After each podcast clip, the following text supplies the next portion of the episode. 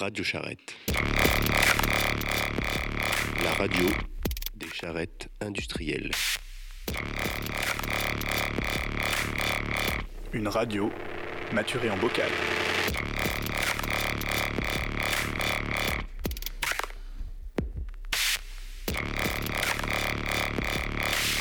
Tu sais ce qui manque à ton design? Un peu de charrette. Et bonjour, bienvenue à tous sur Radio Charrette. Deuxième épisode, ou 2.5. Diz pra mim onde é melhor. On m'a dit que mon jingle était trop violent au premier épisode, donc euh, je vous détends. Je suis Gaët et je suis là pour vous faire découvrir l'NC par vos oreilles.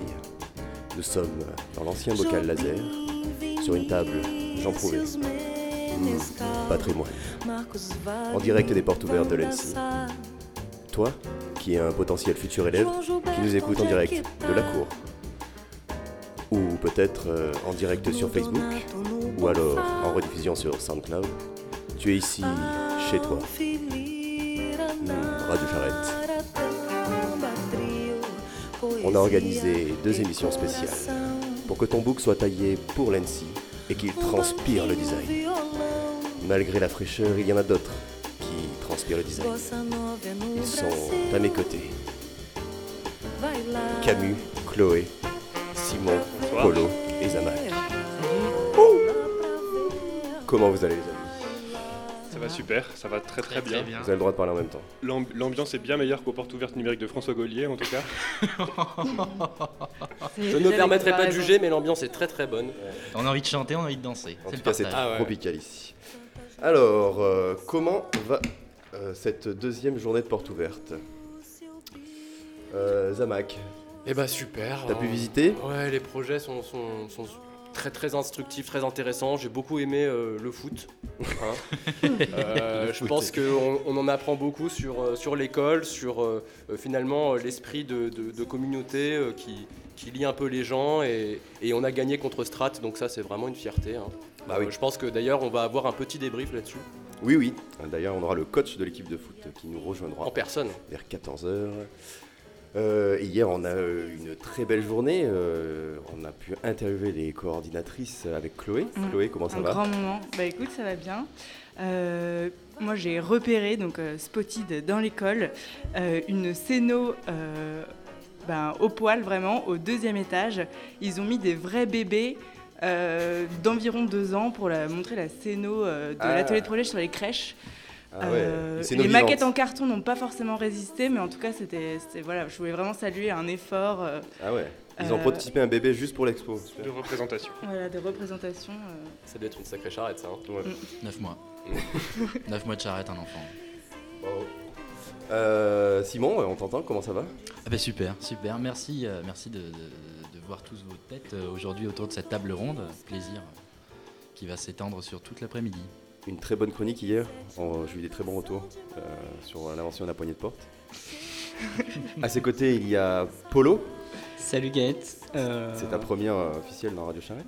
Oui, alors moi j'étais aux portes ouvertes hier à faire le piquet pour accueillir euh, les nouveaux potentiels futurs élèves et intéressés. Et j'étais euh, étonné et enchanté de voir qu'il y avait tant de, de pépites et, et d'étincelles dans les yeux, et puis en même temps des regards assez euh, perspicaces sur le monde. Et, et le design en veut quoi. Ah, ça c'est bien, le design en veut.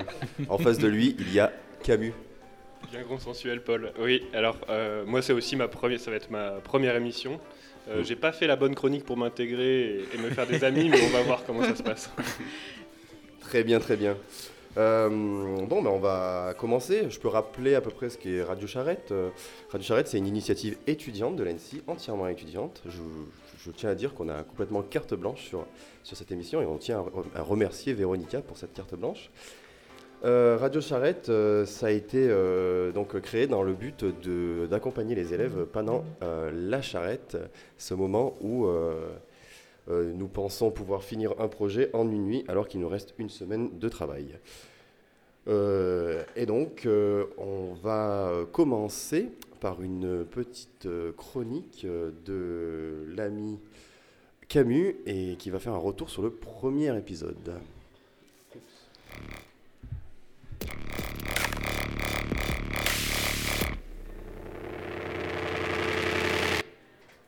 Petit débrief. Souvenons-nous, c'était juste avant les vacances de Noël.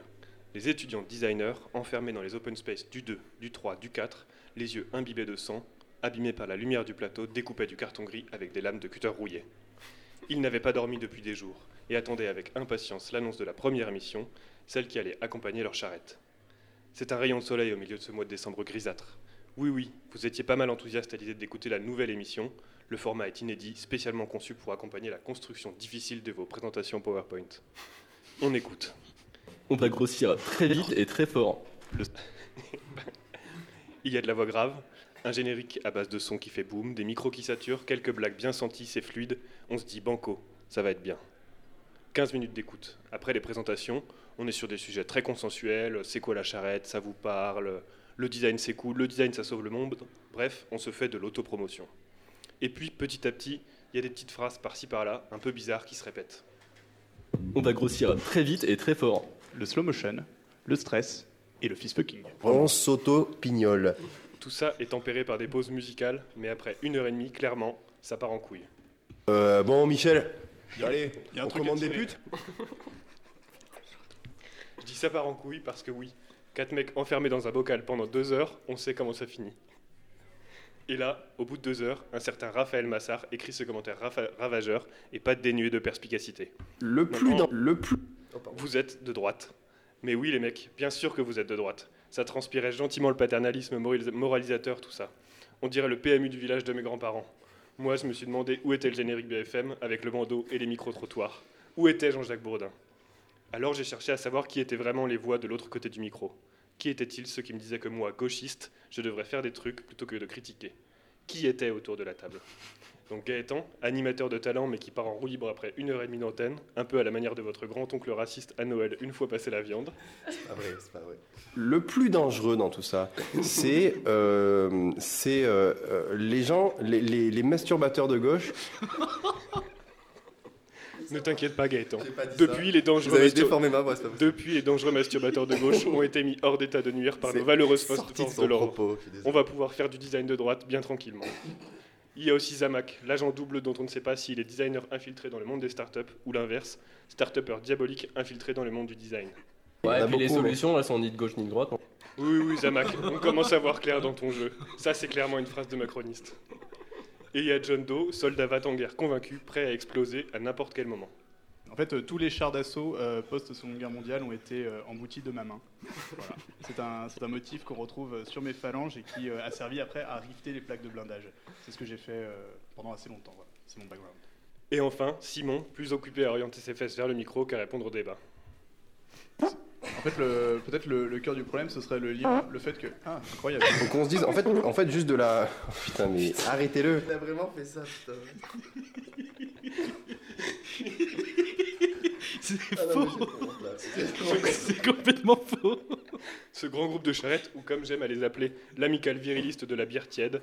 Mais bon, je vais arrêter de cracher dans la soupe. Dans cette ambiance couille sur la table, il y avait aussi des moments de tendresse, des moments d'empathie assez touchants, et notamment beaucoup d'admiration et d'amour tournés vers un seul homme. Jean-François Dingjean. Dingjean, Jean, euh, Jean-François Dingjean. Et oui, avec Jean-François Dingjean. mmh, Dingjean, on, On l'aime l'aime beaucoup. beaucoup. Bisous, on l'aime bisous beaucoup. à Jean-François.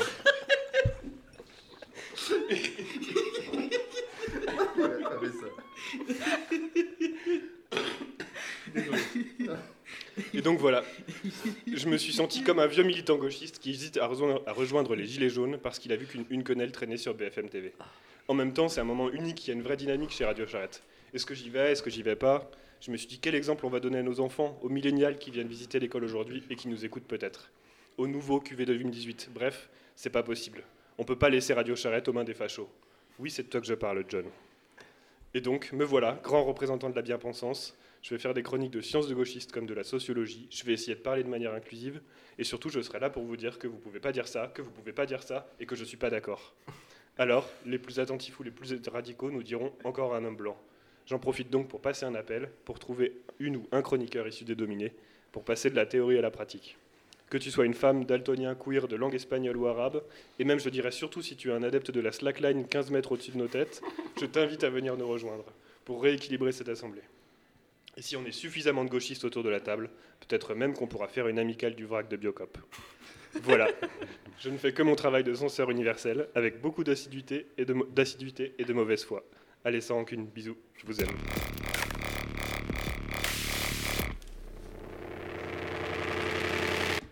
Ah là là, il a fait exploser Radio Charrette euh, de l'intérieur.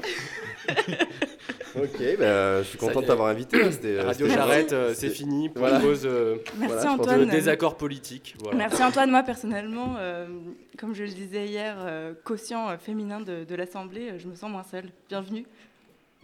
Alors, euh, c'est totalement sorti de son contexte et je pense qu'il y a des, des- des- on a bien reconnu que euh, c'était un imitateur, hein, Mhm. euh, pour ma voix notamment. Et, euh, mais, euh, mais oui, oui, alors. euh, On apprécie le pouvoir du montage. hein. ah oui, c'est ça, le pouvoir du montage, oui, voilà. C'est fou tout ce qu'on peut faire avec l'intelligence artificielle de nos jours, hein, c'est épatant.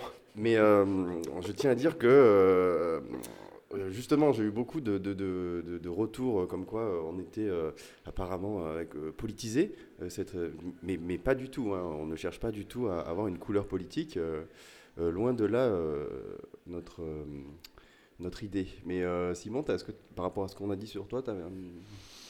Peut-être dire que le message que je voulais porter euh, dans l'extrait qui, est- qui a été présenté était. Enfin, je voulais complètement me dédouaner des mots et porter un message universel. Après, peut-être que ça a été mal compris, mais euh, voilà, c'était vraiment le, le but de, ce- de ce- de cette expression. Eh ben euh, oui, euh, oui, oui c'est- je pense qu'il y avait vraiment, il y avait vraiment de l'amour dans cette émission et je pense que euh, euh, Camus l'a, l'a, l'a pas su la saisir. Peut-être qu'il a, il l'a écouté peut-être dans un, dans un, dans un moment où il était euh, peut-être pas en bonne condition. Je pense que ça s'écoute. euh, C'est c'est possible, c'est fort possible. Mais euh, je voulais faire une- peut-être une prise de conscience pour qu'on reparte sur de nouvelles bases. D'accord. Euh, Polo, toi qui n'étais pas là, est-ce que tu avais un, un mot à dire sur tout ça? Est-ce que, tu veux être le, le garant de, de l'amour sur, euh, sur Radio, Charrette? Moi, je sais que vous êtes des adeptes du second degré et, et en tant qu'auditeur, il faut euh, il faut l'accepter et peut-être en saisir les limites aussi. Mais euh, je pense que je pense que Radio Charrette doit se positionner de manière amoureuse. Très beau, très beau. Zamak, un petit mot? Ouais, moi je suis, je suis du côté de Polo. euh, je pense que finalement le- les, blagues sur la politique, c'est un, c'est un sujet comme un autre, hein, euh, où, où les, blagues, euh, les blagues de gauche, les blagues de droite euh, sont toutes bienvenues. Voilà. Oui, donc bah oui. Et même, euh, même euh, les blagues centristes. hein, euh, Même les blagues centristes, voilà, les blagues centristes. macronistes, Même, rappelez-vous. même les blagues extrême centristes. extrême je dirais. centriste. Voilà, puisque voilà, maintenant, je, je- finalement, on a tous un peu un rôle. hein, il faut, ac- faut accepter son rôle au- autour de la table. On, on fait que, on, on fait que finalement incarner euh, des, des personnages. hein. donc toi, tu as choisi d'incarner le personnage de gauche. J'incarnerai le personnage macroniste. Ça me va. Voilà, en fait, c'est, Ça va être super. tout ça ne sont que des rôles, bien sûr. Euh, bon, je pense qu'on peut passer à une petite euh, pause musicale pour euh, remet- nous remettre et euh, parler en off euh, du licenciement de Antoine Camus. et euh, Il nous a quittés donc, si tôt. il nous a- il n'était pas Petit ange parti trop vite. Voilà. Euh, pour nous lancer dans cet euh, après-midi musical, euh, je vais bien sûr vous mettre un petit Daft Punk. On s'en rappelle, c'était en 94. Je ne sais pas si les plus jeunes d'entre nous s'en rappellent, mais en tout cas, moi oui. C'est un des meilleurs titres de Daft Punk. À chaque fois, je vous mets le meilleur. Je vous souhaite une très bonne porte ouverte, une très bonne charrette pour ceux qui sont dans les bocaux là-haut et qui nous écoutent, j'en suis sûr. Et je vous fais de gros bisous. Radio Charrette.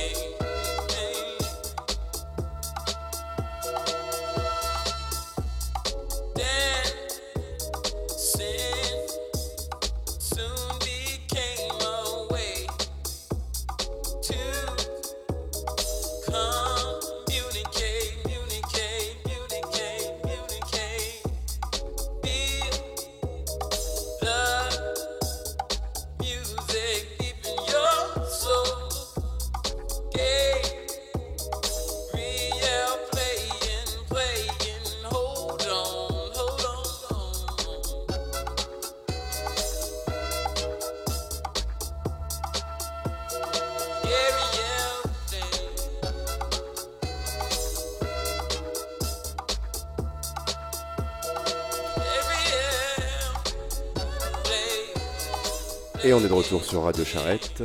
J'espère que tout se passe bien. J'espère que le BDE fait des belles gaufres et des belles tartines. Alors, euh, qu'est-ce qu'on on a le coach qui vient d'arriver euh, dans le studio de Radio Charrette, le coach de l'équipe de foot. Bonjour. Euh, mais euh, ah, j'ai reçu euh, un mail bizarre. Ce serait pas un mail tout droit arrivé de du monde du design, ça Je pense que Polo, c'est toi si- qui regardes les mails. Eh ouais, mais si, mais si mon cher Gaët, moi je suis au standard de la mailing list et je vous fais aujourd'hui une chronique sur ces tafs de merde qu'on nous propose sur la mailing list. Et là, tu imagines pas ce qu'il nous est envoyé Quel honneur Un mec qui nous est directement envoyé du comité Colbert. Tu sais, le comité Colbert, c'est l'association des plus grandes maisons de luxe français. Parmi elles, on trouve Baccarat, Longchamp, Chanel, Dior, Hermès, Vuitton. Et je me dis que l'ANSI doit être super prestigieuse comme école pour euh, que, des entreprises comme celle-ci euh, fassent appel à nous, jeunes designers. Et t'imagines même pas la proposition qui nous est faite. Je te lis un truc rapidement. Le comité Colbert s'est fixé l'année 2074 pour Horizon et a imaginé un avenir désirable, une utopie.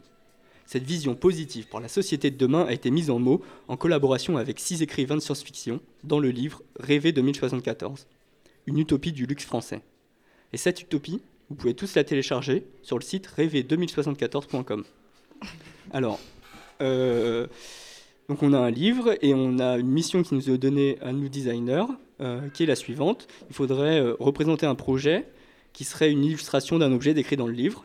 Et le rendu, c'est une note d'intention, un storyboard de 3 pages, un film de 3 minutes. Et ton école gagnera 5000 euros. Et oui, Zamac, j'ai bien dit l'école parce que tu croyais être suffisamment responsable pour récolter les fruits d'une semaine de travail et ne pas tout claquer en falafel au Babylone. je sais, c'est chaud, et je savais pas qu'on encourageait aussi l'exploitation et le travail gratuit dans les écoles de design. Je vous lis quand même des pépites de cette utopie pour savoir de quelle utopie il s'agit. Oleg Sarenkov comprit que l'on enlevait sa femme. L'homme d'affaires lâcha la bouteille qui explosa au sol. Le vin français, un grand cru, traça un sillon écarlate, comme une ligne de vie infléchie, un futur imposé au milliardaire qui, lui, avait toujours maîtrisé son destin. Sarenkov hésita devant son véhicule, son quartier un complexe résidentiel haut de gamme réservé aux personnes les plus fortunées de Saint- Saint-Pétersbourg. Il se mit à courir, son œil capturait la moindre image, au rythme de l'instinct que relayait aussitôt en mode calme, numérique, l'implant de l'enregistreur iconique. Oh voilà, le livre commence comme ça, et on se dit que c'est une bonne utopie pour, pour milliardaire patriarcal. Et je vous fais euh, un peu la suite. Une toute autre nouvelle. Le bourdon de son clip d'oreille le- la sort du sommeil. Sur Ria jaillit ses draps comme un dauphin de l'océan. À son poignet, l'Apple Watch projette en rouge les chiffres de sa pression artérielle. Son taux d'adrénaline est bien trop élevé. Maison, que se passe-t-il? Dit un appel. Les signaux sont confus. Capture probable. Patati patata.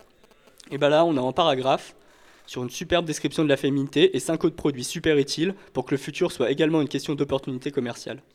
On remercie l'écrivain car un blockbuster hollywoodien n'aurait pas fait mieux niveau placement produit. Alors sur ces mots, je voulais saluer le luxe français, de nous donner l'occasion à nous, pauvres étudiants à la recherche d'une opportunité de travail que nous sommes, de dessiner une prophétie autoréalisée, transhumaniste, où les inégalités seront toujours plus criardes, le paraître une manière d'être, et il n'y aura plus d'interaction qu'à travers des implants. Alors en attendant 2074, où on aura à peu près 80 ans, je vous souhaite d'avoir construit le futur dont vous rêviez, et pas celui pour lequel vous avez été payé ou pas. Merci.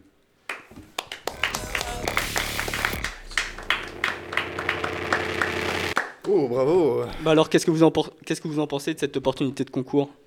Ah bah, moi, je, moi je, je- j'y vais, je fonce direct. Euh, C'est, c'est- c'est un, un futur qui, euh, qui donne envie. Ah, tu tu l'as écrit ou c'est vrai, c'est un vrai truc ça? Et bah, c'est un truc qui nous a été proposé, et je me disais, euh, toi Simon qui est poète, etc., tu, tu envisagerais quoi comme objet pour euh, le luxe euh, français de 2074 Alors euh, moi je pensais, euh, c'est vrai que ça m'a fait penser tout de suite à euh, pourquoi pas des implants qui s'in- s'intégreraient directement dans, le front des milliardaires et qui pourraient dire en temps réel peut-être la météo à Cancun. Simplement. Ok. Ça, c'est beau. Ça, c'est beau parce que c'est vrai que le luxe est international. Et euh, en 2074, j'espère que je pourrai avoir euh, chacun un, un jet privé qui peut m'amener à Cancun. Il faudra bien. Eh ben, figure-toi que c'est- l'apologie que fait le livre que le luxe ne sera plus réservé à une élite, mais bien répandu sur toute la surface Mais de la oui, planète. Voilà, quoi. parce que Il y en a bien marre sûr- des pauvres. Mais euh, voilà, on, on va, à force de répartir les richesses, tout le monde va être riche. Mm, mm. Mais oui, c'est ça. Bah, on peut- je pense qu'on peut finir l'émission là-dessus. Ah, mais c'est Merci, magique. c'est fini. Radio Charrette. Euh, donc une, une utopie euh, communiste. euh, Voilà, bon voilà, c'était juste un. le comité Colbert. Ouais. Euh, du coup, Zamak, t'es- t'étais hors micro, mais euh, je sais pas où. euh, voilà. Euh, bon, on a reçu euh, dans le studio, sans transition, euh, le coach de l'équipe de foot de l'ENSI. Alors, euh, je vous rappelle, euh, c'est euh, un match, une victoire. Euh, ça fait euh, pas mal de temps qu'il s'entraîne. Euh, il a été reconnu pour ses talents. Il a été recruté pour ses talents, notamment en Bulgarie et dans le nord de l'Angleterre, il me semble. Et aujourd'hui, il est à l'ENSI. Coach, comment ça va? Bah, tout d'abord, bonjour à tous. Merci Bonjour. de m'inviter sur votre plateau très reconnu, hein, Radio Charrette. je- J'écoute souvent. D'abord, je vais tiens à vous corriger, hein, c'est une victoire et deux nuls. Ah. Et, euh, et voilà, c'est pas la Bulgarie, c'est l'Allemagne tout simplement. C'est la Mannschaft. Ok. Euh, célèbre, et célèbre équipe euh, voilà, allemande qu'on connaît, qu'on sait redoutable. hein, parce que Et quel quel était votre rôle euh, concrètement euh, en Allemagne? Mon rôle de coach. De coach, ouais. Eh ben, d'abord, c'est passé par une, une séance de préparation la veille sur un terrain d'entraînement de, de qualité. Ok. Euh, séance d'entraînement à laquelle est venue bah, la moitié de l'équipe, l'autre était au bar. Ok. Euh, mais bon, il faut, voilà, il faut être Ça, présent. c'est- il- quelque chose que vous mettez en place dans, dans, dans le- la, la, la mentalité de l'équipe euh, de- d'aller Bah, au bar? Bien les préparer, bien les préparer en effet. Euh, voilà, le- la séance d'entraînement, c'est voilà, c'est une mise en condition, c'est retrouver le collectif. Euh, et puis bah, le soir, voilà, juste petite marche, marche nocturne dans les bars encore une fois. Malheureusement, on est une équipe qui, qui a besoin de, de se détendre. Et puis euh, bah, le lendemain, c'est la préparation du petit déjeuner, de la collation, avec une, une, une boisson à base de 50% de, de jus de raisin, Ok. 50% d'eau et deux passées de sel. Ok. Et ça, c'est ça, c'est une, vous tenez ça de, c'est vous qui l'avez inventé ou Alors non, non, non, je, je, je- bah, j'échange beaucoup avec des, des préparateurs physiques de qualité, encore une fois. La qualité, toujours important. Euh, et non, c'est une vraie préparation, là. C'est, pas, une- c'est pas des conneries. Et vous leur faites une petite bouteille à chacun de jus de raisin salé ou euh, comment ça se passe? Alors on a fait, on a fait 4 bouteilles. Ok. On était 14 joueurs, donc 4 bouteilles qui sont parties d'un coup parce qu'en fait, euh, bah voilà, équipe déshydratée assez rapidement. Et oui, j'imagine qu'ils étaient déshydratés après une nuit au bar, euh, ça déshydrate. Oui. Et, euh, et donc euh, ce match contre Strat, euh, une victoire qui était un assez beau match dans un bel esprit. comment ça s'est passé? Comment vous l'avez vécu de l'intérieur? Alors c'est vrai que c'est, voilà donc là on parlait de l'Allemagne c'était donc là c'était une toute autre rencontre qu'on a fait donc à Porte de Montreuil euh, contre l'équipe de Strat Collège. Euh, préparation différente parce que voilà on est on n'est pas allé il n'y a pas eu le déplacement. Mhm. Euh, on s'est retrouvé donc euh, le matin assez tard finalement et, euh, et donc la rencontre s'est passée déroulée dans des conditions qui étaient difficiles Euh, temps pluvieux euh, pelouse mouillée Ah oui la balle fuse, il faut être réactif. Mhm. Et euh, notre équipe a été, euh, bah, dans l'ensemble, correcte, avec un état d'esprit euh, combatif. Ouais. Parce que voilà, on connaît les enjeux et la concurrence qu'il existe entre, entre nos deux écoles, notre club. Et, euh, mais, mais, bon, mais bon, le jeu y, est, y était moins. Je trouve que par rapport à l'Allemagne, euh, où, euh, où, voilà, collectivement, ça déroulait, tac, passe, une, deux touches, trois touches de balle. Là, c'était plus euh, voilà, une La- passe maximum. Quoi. Laborieux. Ok. Et, euh, et est-ce que vous pouvez dire que ces conditions climatiques difficiles n'ont pas justement avantagé une équipe qui a un mental soudé On sait, on, hein, euh, a vu euh, euh, il y a quelque temps le reportage dans les coulisses de l'équipe de, foot de l'Annecy qui était, très très bien, que j'ai adoré d'ailleurs. Et, on, les voit qui sont très soudés, qui ils, vont, ils charreter ensemble, ils vont dormir ensemble, faire des cuites ensemble. Est-ce que ce, ce- mental, c'est vous qui l'amenez? Est-ce que c'est- votre rôle de coach est, est là pour le mental Ah, C'est vrai que le reportage auquel vous faites référence, euh, des étoiles dans les yeux, euh, c'est quelque chose qui est. Qui Le représente- sous-titre était du design au ballon rond. Ah, c'était. Oui, mais c'était. Ouais. Un seul but, marquer des buts. Euh, c'est ça, c'est but marquer des buts. Euh, ce reportage, en fait, il retrace un peu notre parcours. Euh, du, des premiers foot euh, voilà, de, à 5 contre 5 euh, contre des, des jeunes de quartier, des petits enfants de, de, de- de 6 ans, 8 ans, euh, voilà, qui venaient le vendredi soir euh, se détendre avec nous. S'il vous plaît. D'étape de palier en palier qu'on a, qu'on a su passer collectivement, comme tu, comme tu le dis, euh, et ben nous a permis en effet de. de- de- ben, moi je pense que tout est une histoire de patience et d'expérience.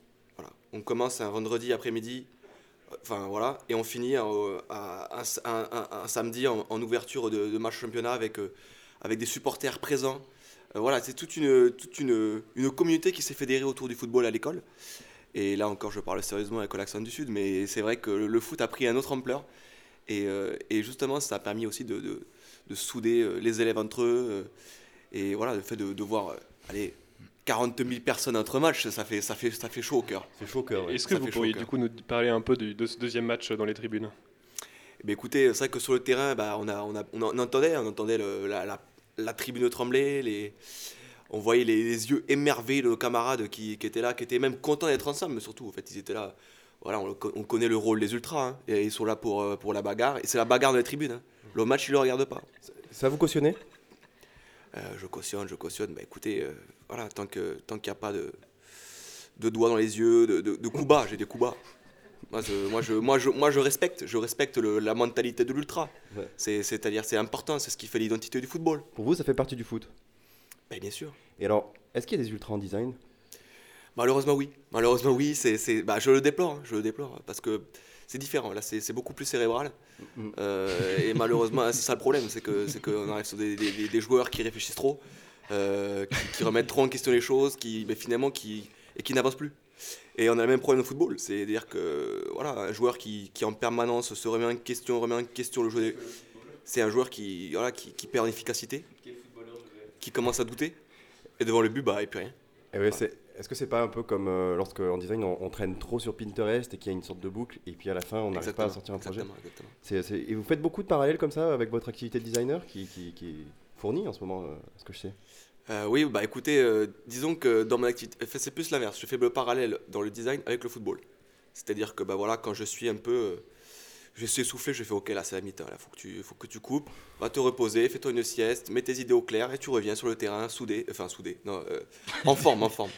Et, et prochainement soudé, puisque comme vous le savez, voilà, je suis en phase, phase, bah là c'est la, la Ligue des Champions. Voilà, on prépare, euh, prépare la finale et il va falloir que j'ai une équipe autour de moi et que bah, ça va être, euh, voilà, une équipe comme une équipe de football. Ok, vous allez, du coup vous allez prendre de l'aide au diplôme, vous allez en prendre 11 ou 23 Alors d'abord, on va avoir une liste, euh, une liste de 28 joueurs qui vont être, qui va être finie à, à 22, voilà, la liste des 22. Ok. Et puis euh, Ça, voilà, après. ça va être annoncé bientôt? Ça va être annoncé euh, donc dans trois semaines. Ok. Une fois, une fois le- la trêve hivernale passée. Ok. Euh, Est-ce euh, on pourra vous inviter pour, pour vous annoncer les, les 22 Avec grand plaisir. Ah, ben ça, Et, euh, et voilà, et puis, et puis sur, le- du coup, le, sur le terrain, bientôt aussi un match, match retour contre euh, le FC, euh, FC Strat. Et qu'on espère, euh, bah, qu'on espère euh, victorieux. Parce que voilà, on leur a mis une fessée à l'aller, il faudra faire de même sur le retour parce que bien sûr, voilà, vous connaissez les, enjeux. Mais les enjeux qui sont euh, en fait euh, presque économiques, parce qu'on sait qu'on a des dotations euh, vues par rapport à ceux qui gagnent les matchs de foot et qui gagnera le championnat à la fin. Donc on, on compte sur vous pour, pour faire encore vivre l'école et vivre des moments de sport comme celui-là. Coach, merci beaucoup. Enfin, merci beaucoup.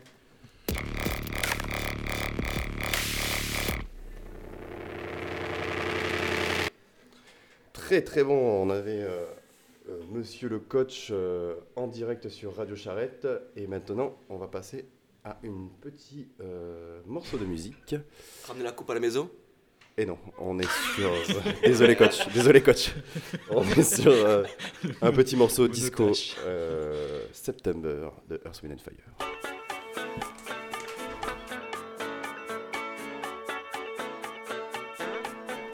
Allez, Radio Charrette. Je vais voir tout le monde taper dans les mains dans la cour. C'est parti. Allez, on fait saturer les micros.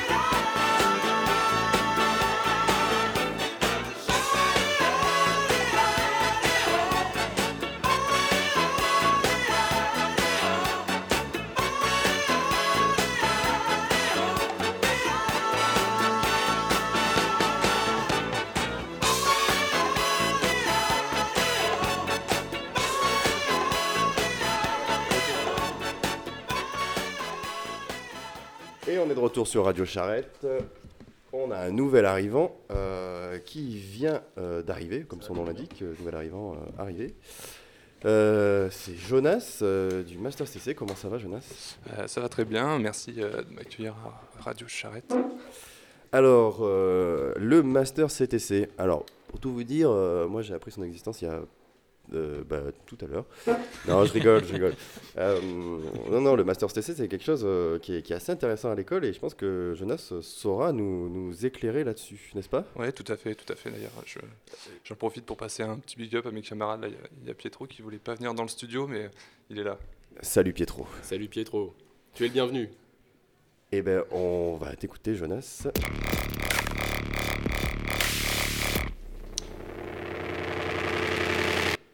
Hello les amis, Euh, bonjour, j'ai pas besoin de me présenter d'ailleurs du coup. Je suis Jonas du Master CTC et je suis ravi de prendre place dans la charrette. Euh, J'espère qu'il y a encore un peu de place dans celle-ci.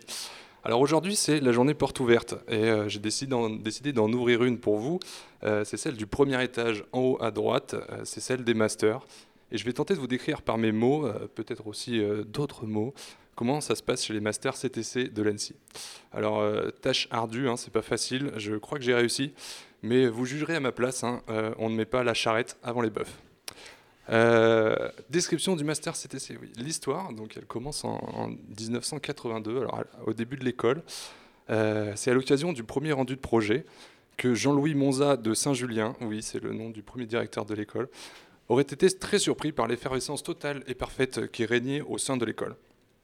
Et pris par ce phénomène, euh, on dit qu'il aurait totalement revu euh, son projet pédagogique et aurait secrètement créé le master CTC. Et oui, le master CTC est un master secret. Il existe depuis la création de l'école et intitulerait en réalité Master de la charrette et technique charretière. Eh oui. Et donc, il serait la raison même euh, d'être de l'ENSI, puisque euh, l'ECI, en fait, se trouverait réduit à un laboratoire protocolaire d'études sociales de la charrette, et euh, dans le but de diffuser la connaissance de cette pratique ancestrale dans le monde entier. Donc oui, on vous espionne toute la journée. Je me suis dit qu'à l'époque, il avait déjà bien compris que ce mode de travail serait le futur de l'humanité créatrice, et que par son conséquent, il fallait s'y intéresser. C'était assez fort déjà en 1982. Mais euh, la légende dit qu'il était lui-même bien trop charrette pour créer ce master et que du coup le premier cours aurait été fait en impro total. Euh, et oui, c'est une tendance qui a continué malheureusement de perdurer aujourd'hui avec l'organisation du master. Petit big up. Euh, mais bien sûr, tous les, tous historiens ne s'accordent pas sur cette version et certaines théories disent que le master CTC serait tout bonnement la planche à billets de l'ENSI et que la nouvelle verrière aurait, aurait d'ailleurs été financée par la promo 88. Une promo qui avait fait un magnifique travail, je m'en rappelle, sur le vide et le manque. Euh, nous, cette année, on est un peu en flip parce que Didier et Laurent nous ont dit qu'ils avaient acheté pas mal de nouvelles machines. Euh, car oui, on le sait tous, ou en tout cas peut-être que vous le savez pas, mais tous les masters ont vendu un organe pour s'inscrire dans le master. Le premier sujet de l'entretien d'embauche, d'ailleurs, euh, c'est comment vivre avec un seul rein.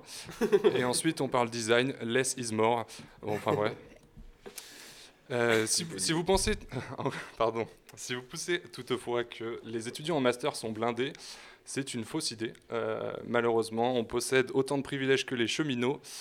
Euh, et donc oui, le- les, I- par contre oui, les IBD, eux, ils sont, ils sont pas mal de thunes. Si vous, si vous cherchez des sous pour vos projets, allez les voir. Euh, non, non, on n'a pas beaucoup de privilèges. Imaginez-vous à 13 dans un seul bocal et vous voyez bien que c'est pas la première classe.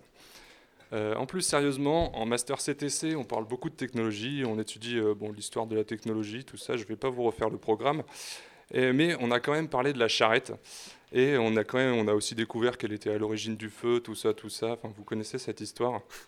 Mais euh, comme on est technophile, on est vite passé sur euh, la machine de Newcomen, le pouvoir de la vapeur, la houille, la coke. Non, non, pas celle-là, non. La combustion, le retour d'ETN en 2019, euh, la puissance, etc.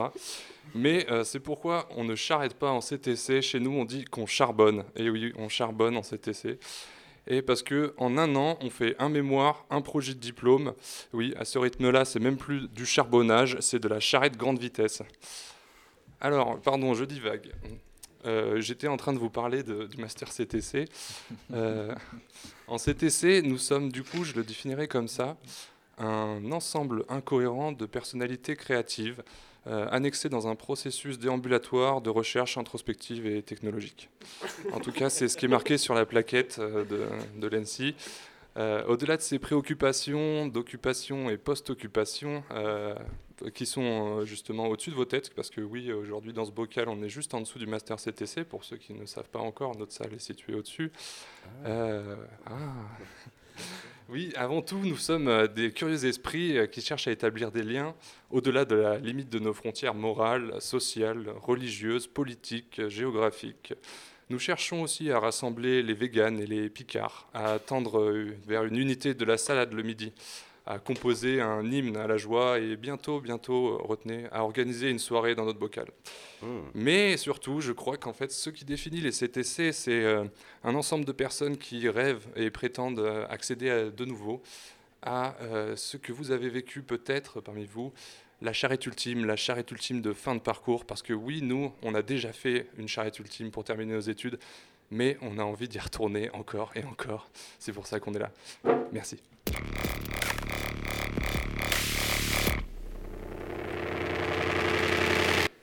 Très très bien, très très bien. On est. Applaudissements, Euh, Roland, s'il voit qu'on fait saturer les micros comme ça. Euh, très très bien, très très bien. On, a- on est vraiment éclairé sur, sur le master CTC. euh, ça, euh, J'en suis ravi. Et, euh, et en fait, c'est pour. euh, je pense que c'est bien parce que ça, ça rassure tout le monde, tous ceux qui, qui visitent l'ENSI aujourd'hui et qui comprennent pas forcément tout. Vous voyez, même après 5 ans, on comprend pas tout. Donc euh, voilà, c'est la note positive de ça. En tout cas, ça a l'air, euh, euh, très très sympa euh, le master CTC. En fait, ce que j'ai compris, c'est que vous aviez déjà fait des études, vous finissez et vous dites tiens, je vais faire une école encore. Exactement. Alors, bon, la, plupart des masters qui sont, qui sont à l'ENSI, c'est le cas. hein. On fait des études. Et l'idée, c'est que ben, quand on fait des études, on ne sait pas trop pourquoi on fait des études. Alors, du coup, on va travailler. On se rend compte que ben, le travail, c'est pas forcément super excitant. Et du coup, euh, ben, on cherche une excuse pour retrouver, retourner. euh, donc, le- l'excuse là en ce moment qui marche pas mal, c'est euh, j'ai envie de chercher du sens dans mon travail. C'est un Mm. truc, ouais, les, les gens ils utilisent pas mal cette excuse. Ouais. Au fond, j'ai juste envie d'être derrière un bureau et, Voilà. et pouvoir euh, faire une charrette. Et c'est ça qui nous réunit tous. Euh, les gars, vous connaissiez le Master STC Euh, oui, oui, mais ap- après, par, par rapport à la, généalogie que tu retraces, tu sais que moi, je suis archéologue euh, de, de- formation. Il y a une, euh, une anecdote que tu as pas dite et que moi, j'avais trouvé à l'époque quand j'ai cherché un peu par, par rapport à ce sujet-là.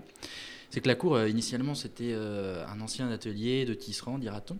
Et le master, un fabricant de, de- fromage, d'où a dérivé Muster Master, et que c'était un couple de deux personnes, deux jumeaux, mon frère et Master. Et. Non, mais si- on. Ok. Et donc voilà, mais euh, mer- merci à Jonas pour l'éclaircissement. Ah, très bien. Bah, je connaissais pas cette histoire, je suis ravi de. de- Ouais, Merci. Si- Simon, le, le- le- toujours le point culture euh, très intéressant. Très important. Euh, Camus, un petit mot sur le, le Eh master ben non, c'est bien parce qu'on a, ça a dévoilé pas mal de fantasmes. Après, on ne sait pas de ce que tu dis ce qui est vraiment vrai ou faux, mais on a envie de- on a envie d'en savoir plus. Alors c'est c'est- bah, c'est 100% la vérité quoi. Enfin, Bah, Et Comme alors, à chaque fois sur Radio Charrette. hein, exactement. 100%. Tu es sûr de ce que tu dis Et alors, euh, bah ouais, alors est-ce qu'on peut, est-ce qu'on peut venir quoi? C'est ça, on a envie d'y aller Eh maintenant. ben, on peut euh, bien, la sûr, bien sûr, en fait. Ouais, ça- ça donne envie de porte, venir. la porte est grande ouverte et même euh, vous êtes invité à venir parce que c'est vrai que nous on se sent un peu seul là-haut. euh, On commence à avoir des dépressions, des cas de. Ouais, voilà, Mais c'est- difficile. En même temps, on voit des gens, euh, gens tout blancs sortir, euh, vous n'avez pas de fenêtre. euh, Ouais. Est-ce que les conditions. Oui, euh, pour ça, on fait pas la différence avec les autres anciens, tu vois. Il y a pas de. Ah oui, c'est vrai. C'est vrai. Mais eux, ils sont directement en bocal. Nous, il y a une sorte de d'attente entre la mise. Ah, du coup, la transition est, est très brutale. C'est-à-dire que tu arrives, tu es en bocal, bam, projet de diplôme. Alors, ouais, Forcément, ça, ça laisse des, séquelles. hein. C'est assez violent. On a, bon, on a quand même euh, deux petits mois pour se mettre, euh, se mettre en jambe avec quelques cours un petit peu plus théoriques, comme je disais. Euh, et puis ensuite, direct, boum, euh, on rentre en bocal. Alors cette année, on a la chance, hein, parce que l'année dernière, ils étaient un peu moins, mais cette année, on est 13. Donc on, a- on est 13 dans un seul bocal. Alors là, ce- ce- cette, se- semaine, on a 13, une... ça voilà. porte malheur, hein. Ouais, ça porte vraiment malheur. Et, Et d'ailleurs... Qui est de- Judas? Ouais, Alors là, pour l'instant, on est en train de se demander parce que euh, ouais, cette semaine, c'est un scoop un peu que je vous donne, mais sur Slack, il y a eu une embrouille et euh, voilà, il y en a un qui a mis son bureau pas dans le bon sens et ça part. euh, voilà, Ah, c'est Ça- chaud. Ça, commence à. Ah ouais. Ah, mais le, le master STC a un Slack. Le master CTC un Slack. Les mecs sont dans le futur. Ah, parce que nous, on est toujours à la mailing list. euh, Pour on 200, vient de sortir. 350 personnes, euh, Ouais, ouais, On vient de sortir des post-it et euh, dans, dans la, dans la cour. euh, Du- du fax et du télégramme, tu veux dire. voilà. Euh, là, euh, waouh, je, je suis impressionné par cette. euh, c'est- et- et comment ça se passe? Vous arrivez à communiquer euh, quand même? Ah ouais, la communication est plutôt très bonne. Alors là, en fait, le- la raison de tout ça, c'est que je pense qu'il y a des gens qui viennent de- du coup du milieu de l'entreprise qui ont réussi à ramener quelques pratiques qui justement sont assez pratiques Ah du milieu ouais. de l'entreprise. Et euh, qui évitent D'où le, le nom, spam. Voilà, c'est ça. Ça vient de sûrement de là. Ouais, c'est la même racine, je crois. Ouais. Euh, Oui, oui, c'est vrai. euh, Simon, tu confirmes Merci, merci. Euh, bon, bah, super. euh, vraiment, on est éclairé sur encore une petite partie de l'ENSI qui se dévoile petit à petit euh, dans Radio Charrette. Et ça, c'est très important. Petit à petit, l'oiseau fait son nid. Euh, Est-ce qu'on repart sur une petite euh, musique? Euh, Qu'est-ce que j'ai à vous proposer? Euh, Tout autre que de la disco, même si c'est inspiré. C'est euh, de Break It Up, un petit morceau house. Et on revient dans quelques minutes. À bientôt.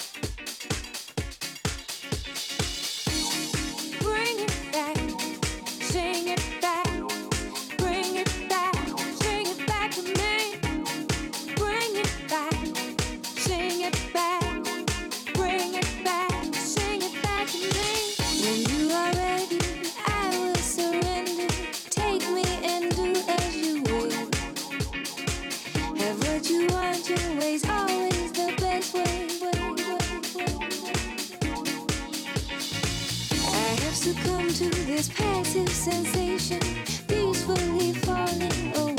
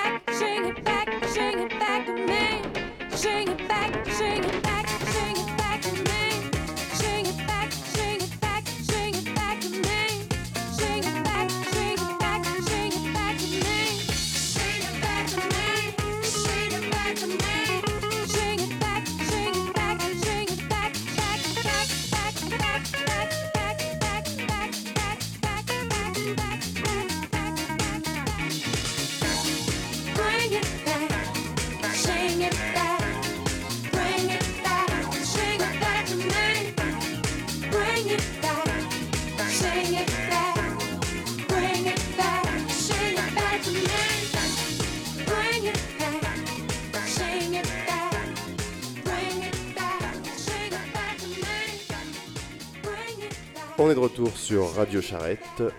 J'espère que tout va bien. Euh, oh, encore un mail euh, du monde du design, Polo. Et ouais, et là c'est du gros lourd. Ce n'est plus Bernard Arnault qui tape au carreau, mais un artiste américain qui a apparemment ses entrées à l'ANSI sans passer par la case concours d'entrée. En plus, il a pas mal de copains à bord puisqu'il se fait offrir 15 jours avec une quinzaine d'étudiants pour préparer son œuvre, bientôt installée au centre Pompidou. Car exercer le métier de designer, c'est avant tout s'entraider pour le bien commun, car il s'agit ici de champignons capables de sauver le monde du capitalisme dévorant. Voilà, moi je fais que passer le message, alors si certains sont, ou certaines sont chauds, qui n'hésitent pas à le faire entendre, et pour les autres, ça peut toujours alimenter la mauvaise foi, c'est bon pour la santé avant la fin du monde. Très bien.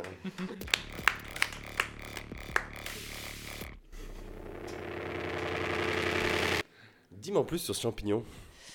Eh tu bah, je sais pas, mais moi, euh, ce qui me, ce qui, ce qui m'interpelle dans tout ça, c'est le travail gratuit. Et vous, vous en pensez quoi? Euh, moi j'adore, j'adore travailler gratuitement. Euh, c'est ce que je fais avec Radio Charrette. euh, parce que je suis le seul à pas, pas être payé en fait. Euh, parce que les autres, euh, voilà, ils sont, je suis obligé de les payer, sinon ils viennent Non, pas. Il faut savoir faire un peu de sacrifice, hein, parce que voilà, les pyramides, elles se seraient jamais construites euh, sans travail gratuit. donc, Je suis euh, d'accord. voilà. Nous, on est payé 100 euros la minute de chronique, ça va très très vite. hein. Et oui, c'est- ils se, se mettent. Non, mais c'est pour ça. Enfin, à l'école, il y a ce truc. euh, l'école marche sur euh, le travail gratuit, mais qui est réciproque. Et c'est difficile parfois de capter le moment où est-ce qu'on n'essaye pas de jouer un peu sur ce truc-là pour faire passer des trucs qui, en fait, ne, ne sont pas de l'ordre de la réciprocité. Quoi. Donc, c'était un peu ça ce qui avait soulevé le débat à l'école sur euh, ce sujet de, de cette, euh, de cette espèce de passe-droit qui avait été euh, Oui, évoqué. puis- puis on, essaye de vendre un truc un peu pédagogique à chaque fois, mais en fait, la, la définition du pédagogique, elle est toujours un peu floue et c'est assez facile de faire entrer n'importe quoi à l'intérieur. quoi.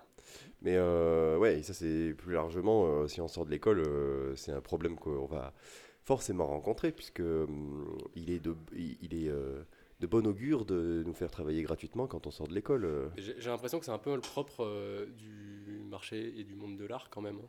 Parce que moi, avant d'être à l'ENSI, j'ai fait donc, une école d'art, beaux-arts. Ouh là là. Et oulala, tu vois, le truc, Ah, euh, c'est un Merde. peu dangereux et tout. Il y a des hippies partout, c'est c'est un peu flippant. C'est pour ça qu'il Mais, euh, elle, mais elle était en Suisse cette école, t'es sûr qu'il y avait vraiment des hippies Et ouais, et tu, tu, tu sais, figure-toi que Genève était, le, était un haut lieu de, de la contre-culture et était bourré de squats. Et avait même un maire communiste pendant très longtemps, figure-toi. Et donc, euh, il y en Comme avait quoi. à Genève, Une ils partent suisse, petit à petit. Des communistes suisses, ouais, c'est c'est étonnant. Chocolat plein les poches. Euh, bah ouais, bah une fois, une fois qu'on a piqué euh, euh, l'argent des juifs pendant la guerre, faut bien le redistribuer également à tout le monde. Ouh là là. Euh, bref, euh, dans le monde de l'art, voilà, on, on paye pas les gens parce que les artistes, ça, euh, finalement, ça, ça vit d'amour et d'eau fraîche et donc, euh, et donc on n'a pas besoin, on n'a pas besoin d'argent, c'est bien connu. Bah oui, oui, de toute façon, euh, les artistes, euh, ça ne se nourrit pas en fait. Ça se nourrit de lumière.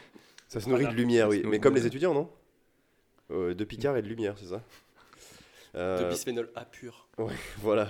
Non, mais c'est c'est intéressant de, de- de soulever cette question par, par l'absurde du mail. Mais est-ce que c'est un vrai mail ou c'est. euh, Ah bah, c'est un peu. euh, C'est romancé c'était- C'était le, c'est romancé, mais c'était le message qui était. euh, Alors je sais pas. euh, ce projet est certainement en cours. on- L'histoire nous le dira.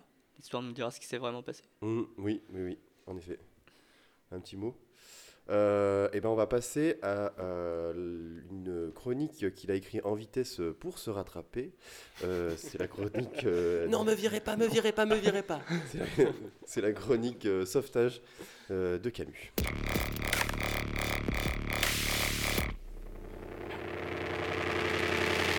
Alors ouais, je vais essayer de me rattraper parce que his- histoire de pacifier un peu l'équipe autour de la table. Parce que ici, ici à Radio Charrette, on est dans le dialogue, d'accord, on n'est pas tous d'accord, mais on se parle, c'est ça qui compte. Et donc j'ai voulu partir à la découverte de ces petits groupes bizarres qui peuplent l'école et qu'on n'identifie pas toujours. Les petites sectes du quotidien, les sociétés secrètes plus ou moins organisées, qui orientent des pans entiers d'étudiants dans telle ou telle direction.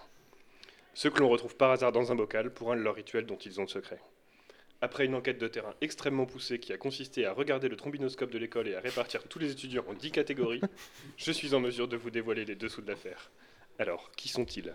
Quels sont leurs réseaux? Enquête.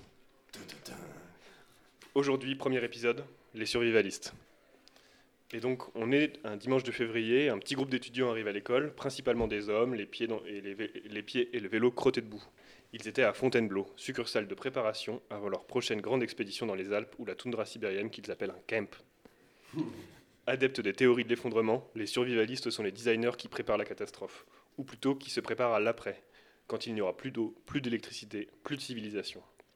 Depuis les bocaux de l'école, ils pensent à leur survie dans la forêt, taillent des petits morceaux de bois, dessinent des cabanes et rêvent de grands espaces. Ce cercle d'initiés, on le retrouve beaucoup à l'ENSI, car la survie, tout le monde le sait, c'est une question d'outils. Comme disent les Norvégiens, leurs frères spirituels, il n'y a pas de mauvais temps, que de mauvais équipements. Il n'y a pas d'esprit de communauté très fort chez les survivalistes, car il faut le savoir, la survie, c'est un truc un peu individualiste, un truc qu'on fait tout seul. Peu importe si au bout du compte on y finira par se faire chier tout seul dans la forêt, ce qui compte, c'est l'homme seul face à la nature, la contemplation et la résistance aux attaques extérieures. Si la communauté n'est pas très développée, elle reste fortement hiérarchisée au sein de l'ANSI. Du simple boy scout en arrivant à l'école, on passe ensuite au survivaliste Instagrammeur. C'est la version visuelle ou Colanta du survivaliste. Il manie deux arts que tout oppose, l'art de la survie et celui du community management. Pour celui-ci, ses capacités de survie sont moindres que ses congénères, mais il est respecté pour sa capacité à rendre la communauté attractive et donc désirable, à l'agrandir. Nathan, si tu m'entends. Les skills en escalade et l'affûtage du couteau sont de rigueur pour passer le troisième palier. Et enfin, pour passer le dernier palier, il faut savoir gérer la chasse, la préparation du gibier et la cuisson. Et donc, tout en haut de la pyramide, il y a donc le- leur leader incontesté, Léopold, le plus survivaliste des survivalistes. Ascendant polonais, toujours aux quatre coins du monde, mais jamais à Paris, il est l'objet d'une admiration sans borne de la part des autres survivalistes, car il réalise en vrai ce que les autres font semblant de faire pendant un week-end, pour revenir à Paris ensuite. Capable de construire à partir de rien sa propre cabane dans les bois pour y passer l'hiver, on raconte qu'il est aussi capable de porter sur des kilomètres dans la neige des morceaux de gibier de plus de 80 kilos. La légende raconte même qu'un jour, il aurait réussi à fabriquer une motoneige à partir de quelques bouts de bois et d'un vieux sèche-cheveux. Leur point fort, la capacité à se débrouiller avec très peu de matériel pour mener un projet. L'endurance aussi. Leur point faible, le survivaliste a une, mu- a une vilaine manie à étendre ses chaussettes de camping-salle un peu partout dans l'école, ce qui nous donne l'odeur qu'on connaît. Alors à quoi reconnaît-on un survivaliste? Le profil type, c'est un homme blanc, plutôt grand et longiligne, mal rasé. Il a un petit t-shirt en laine de mérinos qui dépasse d'une doudoune à la fois légère et compacte. Et il fait son mémoire sur la marche ou sur un lieu étrange, si possible à plusieurs centaines de kilomètres de toute ville habitable. Mais quand ils sont à l'ANSI, on a l'habitude de trouver une forte concentration de survivalistes autour du bocal du deuxième étage, le plus proche du studio photo. Alors, si par mégarde ou par inattention vous vous retrouvez avec un survivaliste dans l'ascenseur, je vous conseille de ne pas faire de gestes brusques. Il pourrait penser que vous lui vouliez du mal et sortir son couteau. Car dans le monde survivaliste, tout est potentiellement une menace. Pour le tenir calme et à distance, je vous conseille le coup classique de la météo. Ça fonctionne toujours. Quel temps, fait- quel temps va-t-il faire dans les prochains jours? Et hop, il vous répondra par des données indexées sur la vitesse du vent, des tableaux de probabilité liés à l'humidité de l'air renseignés par le baromètre de sa montre technique, ou même par la météo de sa prochaine destination, probablement la Laponie ou le désert de Gobi. Vous voilà sauvé pour atteindre le quatrième étage sans trop de problèmes. Voilà, j'espère vous avoir donné suffisamment de clés afin de comprendre et de cohabiter avec ces étranges créatures. La semaine prochaine, nous parlerons dans notre nouveau re- reportage des Gremlins, ces petits nouveaux qu'il ne faut surtout pas faire boire après minuit sous peine qu'ils deviennent incontrôlables. Allez, à la prochaine.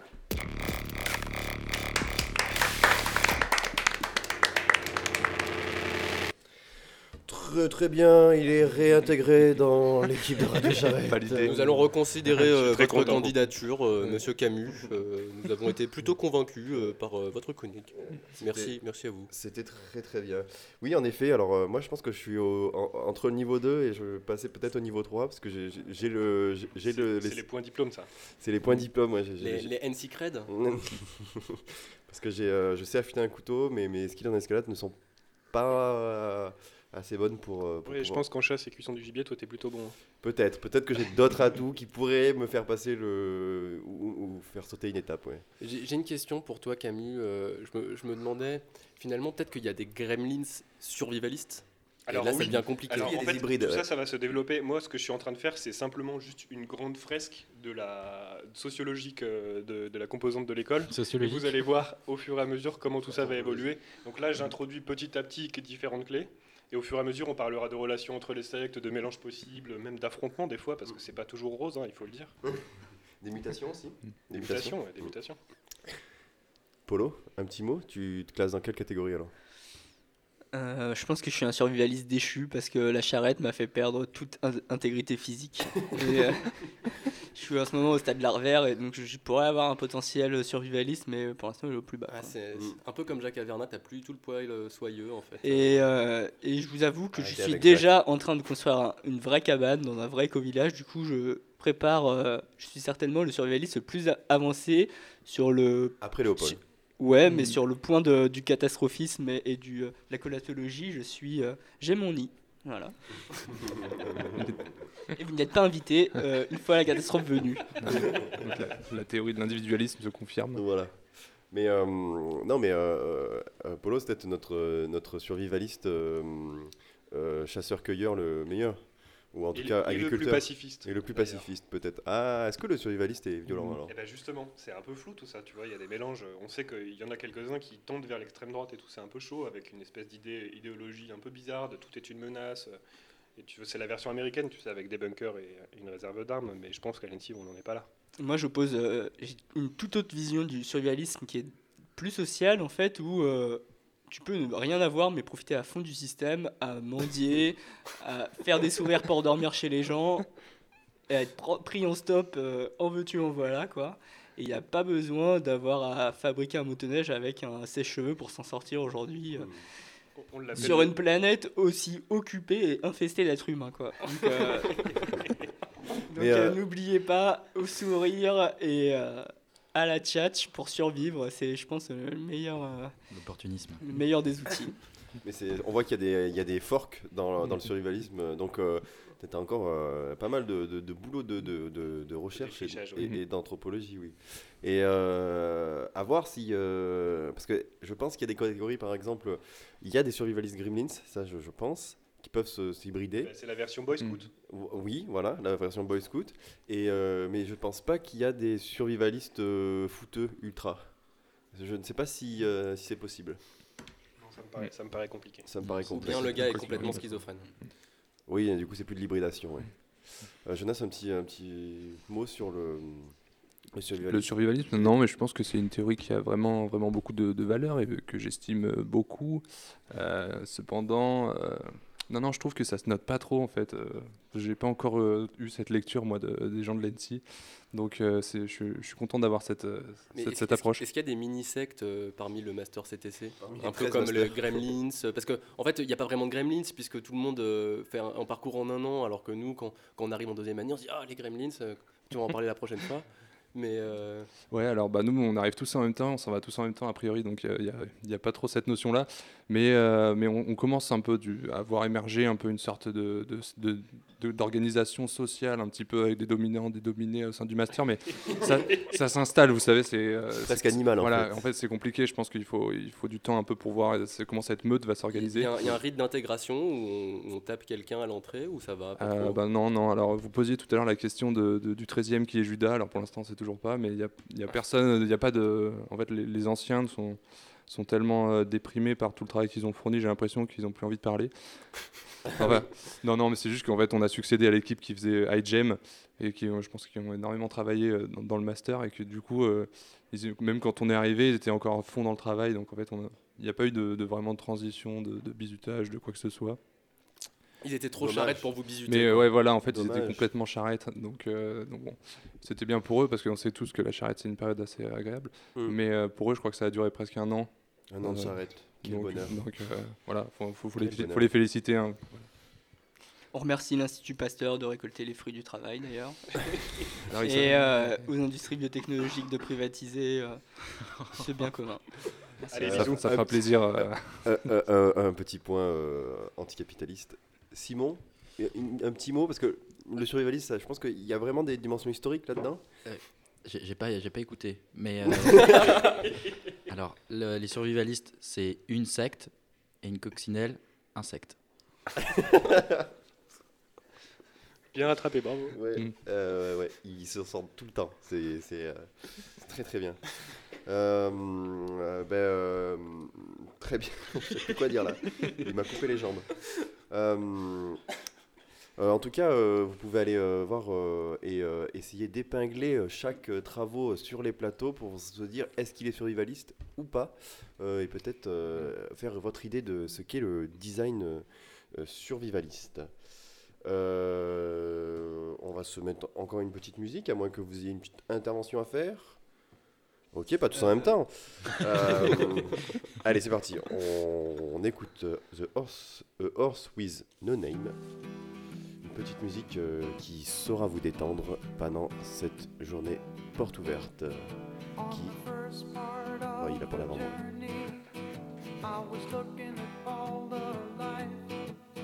There were plants and birds and rocks and things. There was sand and hills and rain.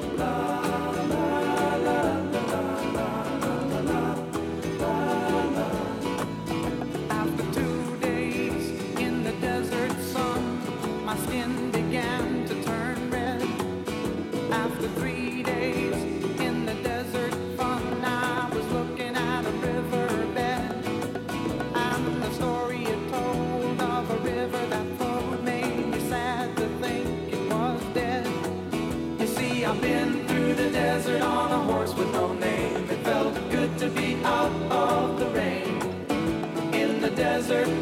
You can't remember your name, cause there ain't no one born to give you no pain.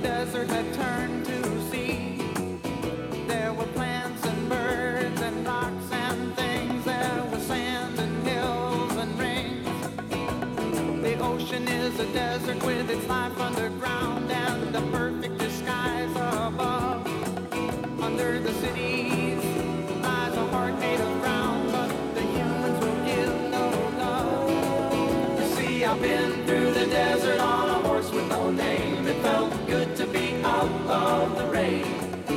In the desert, you can't remember your name. Cause there ain't no one for to give you no pain.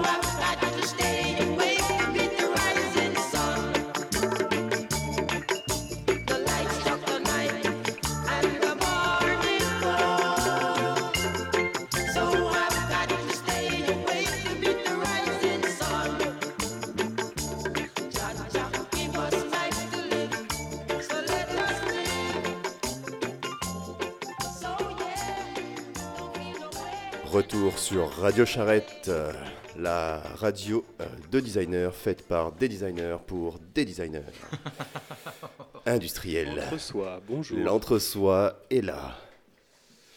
Alors, euh, on est de retour avec cette musique qui nous a projeté en Jamaïque.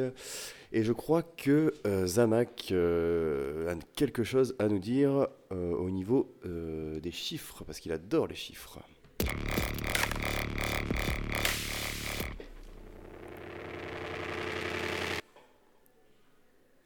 Salut tout le monde, salut tout le monde, ici Zamak. Alors euh, aujourd'hui je suis très content donc, euh, de vous parler de chiffres. Euh, c'est une passion qui, s'est- qui, est survenue à moi un peu, par hasard comme ça. et donc il sera question de nos membres, des membres de ce bel établissement qu'est l'ENSI. Et, donc je vais re- revêtir la casquette du data scientist. Et donc pour commencer, je vais donc parler de quelques stats sur nos effectifs et, euh, je vais faire un, petit retour euh, ensuite par, euh, après euh, le discours sur nos effectifs euh, sur euh, donc une petite étude euh, que j'ai menée, une petite étude sociologique. Donc j'ai transmis un, formulaire aux, étudiants de cette école qui a remporté d'ailleurs un, franc succès. Et, donc je, fais un, petit retour sur les statistiques de, réponses à ce formulaire. Alors tout d'abord, on, on va parler de- des étudiants à l'ENSI. Et pour ça, j'aimerais parler d'un nombre. Ce nombre, euh, c'est euh, le nombre de Dunbar. Donc, qu'est-ce que c'est le nombre de Dunbar? Il a été théorisé par euh, l'anthropologue britannique Robin Dunbar, Robin Dunbar. Et donc, il s'agit du nombre maximum d'individus avec lesquels une personne peut entretenir simultanément une relation humaine stable, et cette limite est inhérente à la taille de son cerveau. Alors, Dunbar estime que ce chiffre se situe entre 100 et 230 personnes et a une valeur pratique admise de 150 personnes. Et au-delà de 150 personnes, une organisation, une entreprise devient complexe, très complexe à gérer, puisque notre cerveau n'est pas fait pour ça. Euh, et d'ailleurs, dans les industries, euh, les usines s'organisent souvent en groupe, maximum 250 personnes, pour cette raison. Euh, ce nombre de 150, c'était le nombre d'étudiants en création industrielle à l'ENSI en 2004. Les designers étant une population à l'activité sexuelle féconde, ils se sont reproduits dans ce vivier naturel de design que représente l'ENSI, se sont multipliés pour atteindre en 2011 la limite fatidique du nombre de Dunbar de 230, puis 250 aujourd'hui. Cependant, il est intéressant de constater que le cerveau humain peut reconnaître jusqu'à 1500 visages. 1500, c'est donc 10 fois plus que le nombre de Dunbar. Alors, ne me faites pas dire ce que je n'ai pas dit. J'ai pas dit que c'était mieux avant, de toute façon, je n'y étais pas. Et cela explique juste peut-être pourquoi, après 5 ans à l'école, tu galères toujours à te rappeler du nom de ce mec-là avec qui t'es rentré en même temps dans la même promo et qui est vraiment le seul gars avec qui t'as jamais parlé de toute sa scolarité et à qui tu fais un salut un peu gêné quand tu le croises à la machine à café. Alors à présent, passons à l'étude de- des statistiques. Donc, pour expliquer euh, à, ceux qui ne sont pas de l'école, j'ai fait passer euh, ce petit questionnaire euh, auquel plus de 80 personnes ont répondu, ce que l'on peut donc es- estimer comme un échantillon représentatif, même plus que représentatif, de la population ancienne. Alors, tout d'abord, la première question, tu as choisi le design parce que. Pourquoi as-tu choisi le design? Pour une majorité de personnes, 56%, c'est parce que vous saviez un peu dessiner, mais vous ne vous voyez pas comme des artistes en Sarwell. Alors bon, visiblement, avec nos amis hippies qui ont installé la slackline dans la cour, tout le monde n'est pas forcément, n'a pas forcément refoulé cette partie de leur personnalité. On les salue. Bisous à nos amis hippies. Pour 24%, vous aviez fait des études d'ingénieur et les tableaux Excel vous ont rendu dingue. Et oui, toi, qui savais faire des équations à trois inconnus, des intégrales sauvages au lycée, tu t'es un jour retrouvé devant un article topito sur les meilleurs trucs et astuces sur Excel. Il était écrit Le numéro 3 va vous étonner. Et effectivement, le troisième, le troisième type, ça changeait ta vie. L'auteur de cet article révélait qu'en plissant les yeux devant le tableur, on pouvait voir apparaître une œuvre d'art, un Mondrian. Mais n'est-ce pas magnifique? Et là, dans cette œuvre apparue devant toi, devant tant de beauté, tu as compris Non, mon destin n'est pas dans les chiffres. Il est dans la beauté de la forme, et dans la foulée, tu as tenté le concours sans faire une seule probabilité ou statistique sur tes chances de rentrer. C'était le cri du cœur, et tu l'as eu, le ticket pour le design. Bravo à nos amis ingénieurs. Enfin, 19% des anciens ont choisi le design parce qu'ils n'ont pas eu le choix, parce que leur père est Philippe Stark. Alors c'est impressionnant, hein, 19%, euh, parce que on constate donc que le Starkounet, il en a produit des rejetons. hein. 19% rien qu'à l'ENSI, ça fait un paquet de personnes à être les fistons du même bonhomme. Alors imaginez à Strat où ils sont 250 par promo, ça doit être fun, les réunions chez le notaire, la grosse ambiance. Non mais sérieux, le gars il est plus polygame que le croisement entre un prince Qatari et Harvey Weinstein. Question numéro 2, la fouille des sacs à l'entrée. Donc, euh, question épineuse maintenant. euh, je sais que ça, soulève des débats. Euh, quand on est élève depuis plus de 5 ans à l'école, il y a toujours un vigile à l'entrée qui regarde dans ton sac à des horaires définis, essentiellement le matin quand on arrive à l'école. Parce que c'est bien connu, euh, a un type qui veut faire péter l'école, il va venir surtout le matin tranquillou, tranquillou en mode horaire de boulot. Mais par contre, le midi, non, c'est pas le moment. Parce qu'un djihadiste a un minimum d'humanité quand même. Il respecte la pause déj. Donc, il y a ce vinyle vigile qui est devenu ton pote à force, qui t'appelle par ton prénom, regarde dans ton sac avec un air un peu désolé. Ah, je sais que c'est pas toi qui va faire péter l'école, mais bon, si je regarde pas dans ton sac, je risque de me faire engueuler, tu vois. Donc 27,5 ont répondu que la fouille des sacs, ça sert à rien. 37,7 ont répondu que ça sert grave à rien. Et 38,4,8 ont répondu mais quand est-ce qu'on finit cette putain de fouille de sacs Question numéro 3, le nom de famille de Denis Bois. Quel est le vrai nom de famille de Denis Bois? Alors Denis Bois, notre bien-aimé responsable de l'atelier bois, comme son nom l'indique, n'a pas pour réel nom de famille Diderot, comme l'ont répondu 1,4%. Cependant, euh, qui ont répondu cette réponse. Peut-être d'abord parce que Denis partage son prénom avec cet illustre ancêtre inventeur de l'encyclopédie, et qu'étant lui-même doté d'un savoir encyclopédique, il n'hésite pas à le partager au détour d'un couloir. Denis n'est pas Diderot, il va falloir réviser les cours du lycée. Et même si Denis s'appelle sobrement La Ville, comme l'ont deviné 55% de nos auditeurs, Denis restera Denis Bois à l'usage. À ce sujet, d'ailleurs, une estimation datant de 2016 montrait que 82% des anciens pensaient que François Métal s'appelait réellement François Métal, jusqu'à ce qu'il se mette à faire un bateau en bois échelin pour son diplôme, ce chiffre étant passé à 50%. Alors, question numéro 4, Le Grand Bain, qu'est-ce que c'est? Et oui, Le Grand Bain, c'est bien un film avec Paul Vord et Amalric, comme vous l'avez deviné, à 56,5%. Strictement rien à voir avec l'incubateur de l'école, ce dispositif pour jeunes designers entrepreneurs prêts à se lancer dans la start-up nation, la fleur au fusil, emmenée par le talentueux Nicolas Balego. Non, rien à voir. Question numéro 5, avez-vous déjà parlé à un master CTC alors, on a Oui, eu la oui. chance. Ah oui, lui, il a parlé. On, on a eu la chance d'avoir un master CTC. J'en j'en ai vu un euh, il n'y a pas plus tard qu'une demi-heure. Et euh, donc, à, à cette question, euh, 5,8% ont répondu euh, Je suis un master CTC et parfois je me parle à moi-même. C'était notre première fois. 17,4% euh, 17,4% ont répondu un master quoi et enfin, 76,8% en ont entendu parler, mais pensaient que c'était une légende urbaine. Et oui, tel le léprachaume, cette petite créature inattrapable qui peuple les pubs irlandais quand on est un petit peu trop forcé sur la Guinness, il existe d'autres formations que celles de création industrielle à l'ENSI. Des formations en un an, adressées plutôt à des personnes diplômées. Alors à ce propos, euh, des masters CTC, j'ai une petite stat qui me vient de la bouche de ces masters CTC eux-mêmes, ces derniers étant 96% à avoir suivi cette formation pour éviter de se lancer tout de suite dans le monde du travail. Cependant, environ 15% d'entre eux auraient loupé le coche et se retrouvent à devoir travailler malgré tout. Alors, politiquement, tu te sens comment? Question numéro 6. Alors là, cette question, je l'attendais, comme vous savez. Les blagues sur la politique, euh, on aime beaucoup à Radio Charrette. Alors, les résultats sont à la fois très instructifs et très serrés. Euh, alors, comme on s'en doutait, le fan club de Fillon évoqué n'est pas franchement représenté à l'école. En fait, une seule personne a choisi cette répondu, réponse. Euh, je me sens plutôt de droite, je vous vois mes parents, je porte des mocassins à gland Vicomte Arthur et je vous emmerde. Bravo mec pour ton courage, je respecte, mais fais gaffe à toi quand même parce que les intermondialistes ça mord le cuir quand ça a faim. Donc je serai toi, je planquerai les mocassins à gland, un accident est si vite arrivé. D'ailleurs, à propos d'altermondialistes, vous êtes 25,7%, presque un quart à l'école. Polo, Vous il a répondu aurez- 20 fois, c'est sûr. Vous aurez un jour des moutons dans le Larzac qui vous permettront de tisser de la laine pour faire de beaux sarouels. 20 24,3% sont plutôt de gauche, papa a de la thune, mais vous n'allez pas non plus lâcher tout votre héritage aux impôts, faut pas déconner. 21,4% sont apolitiques, votent pas et se demandent pourquoi d'ailleurs ils ont répondu à ce sondage complètement idiot. Et pour terminer, une majorité de personnes, obtenues de peu avec 27,1%, sont des pragmatiques, mes préférés.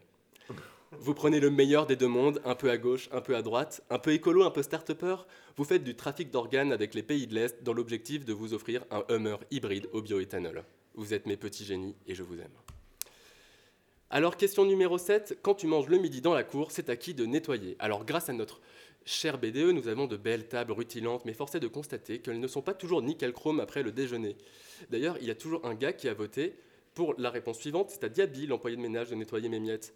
Et dis-moi, Tintin, euh, c'est toi aussi qui vous vois tes parents qui portent des mocassins à gland Parce que pour info, euh, c'est pas le château de Moulinsart ici, donc euh, fais pas ta castafiore et ramasse tes miettes. Donc, quant aux 23,7% de richoux qui trouvent que manger dans la cour le midi, c'est un truc pour les pauvres et qui vont donc chez Amici Miei, le resto italien de luxe en sortant de l'école, ben, bravo les féloches, les gars. Moi-même étant un amateur de bonne bouffe, je ne peux que vous encourager. Et comme quoi, vous êtes peut-être plusieurs en fait à porter des mocassins à gland dans l'école et à vous voyer vos parents. Euh, peut-être que c'est ça aussi la richesse de la diversité au sein de l'école. Sinon, vous êtes 75% à répondre c'est à moi de me bouger le cul et de ramasser les miettes. C'est bien. Maintenant, comme le disait le regretté Daniel Cula, on dit on fait. Question numéro 8. La mailing list, ça sert à. Alors, pour les personnes qui nous écoutent et qui ne sont pas de l'ENSI, il faut resituer un petit peu cette histoire dans le contexte. Notre mode privilégié de communication collective est notre fameuse mailing list. Cette liste de diffusion rassemblant les membres de l'école, un peu à la manière des marins à la criée, se détache uniquement de ses racines aquatiques d'un point de vue olfactif, quoique l'odeur de vase ne soit pas tout à fait absente de certains commentaires ou sur certains threads aux discussions interminables, un flot torrentiel de spam qui inonde nos boîtes mail, traverse l'Atlantique dans des câbles sous-marins pour être stocké dans des serveurs en Californie dont l'émission de chaleur immanquablement va contribuer à buter des bébés phoques trop mignons et des ours- des oursons blancs sur la banquise.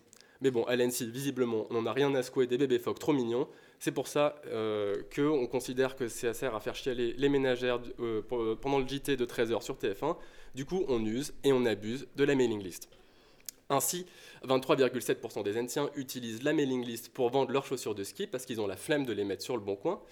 17,1% l'utilisent pour faire des blagues de gauche et car- 14,5% l'utilisent pour faire des blagues de droite. Et enfin, 44,7% considèrent que ça sert à rien depuis l'affaire de la Mailgate et ils songent d'ailleurs à rentrer à Strat. Pour ceux qui se demandent ce qu'est l'affaire de la Mailgate, je vous invite à écouter l'émission précédente. Nous avons déjà largement couvert ce sujet. Alors, plus tard. Alors, il faut savoir qu'à l'ENSI, euh, donc, qu'est-ce que vous aimeriez faire plus tard? Question numéro 9. Euh, on nous demande régulièrement quel designer on veut être à chaque fin d'atelier de projet. Et la vérité, c'est qu'on n'en sait plutôt rien. Ce qui explique peut-être que les réponses à cette question étaient euh, 18,4%, je serai le meilleur dresseur et je me battrai sans répit. 13,2%, je ferai tout pour être vainqueur et gagner les défis. Et enfin, une majorité, 68,4%, ont répondu Je parcourrai la terre entière, traquant avec espoir les designers et leurs mystères, le secret de leur pouvoir. Peut-être dans l'espoir de savoir un jour quel designer on veut vraiment être plus tard. Et enfin, dixième question, qui est chaud pour un biardredi au Moxie? Alors enfin, euh, je resitue encore dans le contexte hein, pour les moldus, le biardredi, c'est quand on boit des bières le vendredi et le Moxie, c'est l'hôtel au logo chelou violet moche qui vient d'ouvrir à côté de l'école. Donc le, Moxie- le Moxie, pour cette question, euh, je tiens d'ailleurs à remercier mon collègue euh, Jacques Averna qui est à l'origine de cette euh, idée, de cette initiative. Et donc par référendum populaire, l'initiative du Biardredi au Moxie a gagné avec 52,6% des voix. Ouh et cela malgré le logo moche de l'hôtel et ce violet qui n'inspire pas confiance. Et donc, enfin, pour terminer cette chronique, je vais vous livrer des petites statistiques qui ne sont pas de mon cru, mais qui nous viennent tout droit des nouveaux de l'école.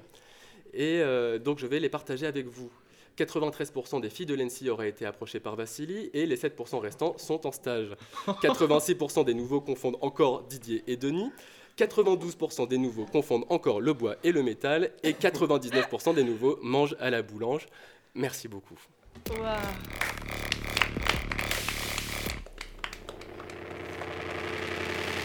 Ah là là, toujours très euh, précis et toujours avec euh, beaucoup de professionnalisme. Euh, Zamak, tu nous régales comme à ton habitude.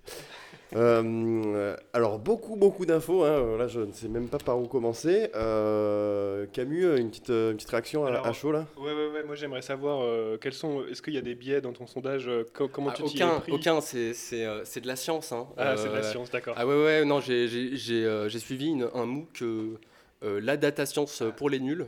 Euh, donc euh, c'est très sérieux et très rigoureux. Ah oui, oui. J'avais des beaux camemberts euh, avec les, les statistiques et Qui des ne passent courbes. pas et à la radio, mais qu'on- Ah non, non, on, ima- imagine, on se- ah ouais, ouais, c'est un, vrai plaisir pour les yeux. Simon, une petite remarque? Ouais, oh, alors ça sera plus une question, Zamac, très simple. On te sait diplômé, on te sait dans le monde du travail. On a entendu une chronique qui était longue, écrite. Juste, qu'est-ce que tu fais après le diplôme? Euh, bah, J'ai entendu une, une- une très belle histoire euh, à- hier euh, à ce sujet. Et ces deux designers diplômés, je pense que Gaëtan la connaît, et, et donc ce qui se croisent. C'est celle où il rentre dans un bar et. Non, c'est- ah non. bah, c'est c'est- ça- c'est un, un peu commencent ça. toutes comme ça, en fait. C'est- un, donc c'est un designer de diplômé qui rentre dans un bar. qui dit, Ah, tu fais quoi toi? Plein de choses. J'ai des expos. Je fais un peu de freelance, tout ça. Enfin, tu sais ça. C'est la vie active, quoi. euh, C'est cool. Et, et, et du coup, toi, tu fais toi, tu fais quoi? Je dis, ah bah moi, pareil, euh, rien. C'était la bonne. Euh, euh, le Charrette Comedy Club. Zamac en représentation tous les lundis soirs. Et alors, euh, et alors cette euh, inactivité, est-ce que ça se traduit en crise de larmes? Comment tu te sens? C'est du bonheur, c'est du kiff, euh, c'est de la sérénité, c'est de l'angoisse? C'est une courbe sinusoïdale qui évolue en fonction des devis qui sont acceptés et des entretiens d'embauche qui se passent plus ou moins bien. Mais c'est aussi l'occasion euh, de se remettre dans l'apprentissage de la musique, n'est-ce pas? Absolument. Moi, par exemple, après mon diplôme, euh, je compte me mettre au saxophone. Voilà. Ah, c'est bien. Bah, voilà, moi, je me suis mis au kazoo et au triangle. en fait, on tout ce qu'on repousse après le diplôme, euh, je pense que on, en fait, on- après le diplôme, il nous faudrait au moins un, voire deux ans de euh, payer par l'ENSI pour euh, réaliser tous nos rêves. Ça prendra le post-diplôme et je sais pas, moi je ferais. euh, Ouais, on, on monte un nouveau projet. NC 2.0, c'est dans les tuyaux. Oh. NC Charrette. Euh, C'est dans les toilettes. Non, il fallait trouver une rime, non Ok. Peut-être pas celle-là, mais- pas- ouais, voilà, c'était pas la bio, je crois. Euh, euh, Chloé qui nous vient de nous rejoindre, qui était, partie euh, aller euh, informer des nouveaux. Exactement, ouais. Euh, ou des faits du futur nouveaux. Euh, un petit euh, retour sur le, sur le sondage, parce qu'on a parlé de la carrière euh, post-diplôme de Zamac, mais. Eh bien, écoute, moi j'ai l'impression d'avoir raté euh, une bonne partie euh, de l'exposé euh, du sondage, mais par contre, je vois qu'Antoine euh, tient bien son poste euh, de euh, fact-checker euh, Mm. euh, et pose les, les- voilà, les questions qui font plaisir. Donc euh, voilà, c'est c'est la seule remarque que j'ai que j'ai à partager. Antoine, une petite. euh, Une petite euh, remarque sur une remarque Une remarque sur une remarque. On est en radio remarque. Écoute, pas plus que ça. Pas plus que ça. on, peut, on peut parler méta, tu vois, on peut parler de... Si ici il n'y a plus de remarques, on peut parler de chacun l'air et de la façon dont on parle, on parle dans le micro, tu vois, de ce petit sex que tu essayes de dégager dans ta voix, Gaëtan. euh. Oui. Mais euh, non, euh, qu'est-ce qu'il y avait euh, Est-ce que tu peux nous rappeler un petit. Alors, sur- les questions. Les questions, donc les questions. Ah, j'ai beaucoup aimé que le fait tu que- as choisi le design parce que on a découvert que beaucoup d'étudiants étaient les, les fils de Philippe Stark, ce qui, m'a beaucoup étonné. La question de la fouille des sacs, le nom de famille de Denis. euh, Ah oui, moi j'ai beaucoup aimé le, fait que hum, on, euh, en fait les nouveaux découvrent Denis Bois et Didier Métal et en même temps le métal et le bois. Et donc s'ils confondent les deux, ils vont essayer de souder du bois. C'est ça que tu. Ouais, ouais, ouais, je- c'est- je- ça peut être très très dangereux. euh, D'ailleurs, Denis me regarde et acquiesce. Denis, Denis, tu nous montreras la soudure sur bois euh, dans un workshop, je crois, au prochain intensif, c'est ça? Voilà. il, il- il acquiesce et Didier nous montrera euh, comment mettre un lamello euh, dans un euh, tube carré. Ah, voilà, donc la, la question de- de- du, du politique, des masters CTC, euh, la mailing list. euh, euh, la mailing list, nous sommes revenus. Et, euh, et on n'a pas eu une, justement une. sur euh, Euh, son vrai nom c'est Photo, hein, on est tous d'accord Oui, bien sûr, ouais. Et, contre, là- Ça, ça allait de soi, donc, et, euh, et le fait qu'on a, on n'en a pas parlé hier, mais que euh, Roland, le prof de son, euh, mette son nom sur tous les casques. Simon, je crois que tu avais. Non, ouais, bah, j'avais pas été là lors de l'interview, mais je, bah, je- je me permets d'a- d'avoir la parole aujourd'hui pour pousser un- une petite gueulante. Roland, qui, euh, bah, je prends un- il, il prend un malin plaisir à écrire son prénom partout sur les casques. Donc, euh, on peut en faire l'expérience si on se tourne. On, est, on voit qu'il y a écrit Roland sur les casques. À ce rythme-là, si tout le monde faisait pareil, si Laurent euh, écrirait maquette sur tous les. euh, bah, il le fait d'ailleurs. Et, et demain, quoi? C'est la porte ouverte à Véro qui mettrait des, enfin, des écrits photos sur un. Enfin, non, ça n'a pas de sens. Et euh, bah, c'est dommage qu'il pas là pour, qu'il soit pas là aujourd'hui pour répondre. mais- Il aura peut-être son droit de réponse dans le prochain épisode de, prochain de- épisode, de- j'espère. de Radio Charrette. Euh, ben, je crois que on arrive à la fin de cette émission. Euh, on a quand même tenu euh, presque deux heures. En tout cas, moi, je suis très content d'avoir fait ça avec vous, les amis. Ah, Polo, non, il est en train de. Tu veux refaire le monde, Polo, une dernière fois? Bah, je voulais te remercier pour cette invitation parce que on va se taper une vraie charrette après, Oui. après cette procrastination. Ouais. Et, et, et, et, et, et. Oh, mais ce serait pas un bruit de notification Si, qui pas indique que nous avons reçu un nouveau, Euh, une nouvelle opportunité de travail. Ouh, allez, c'est parti. Opportunité de travail. Jingle.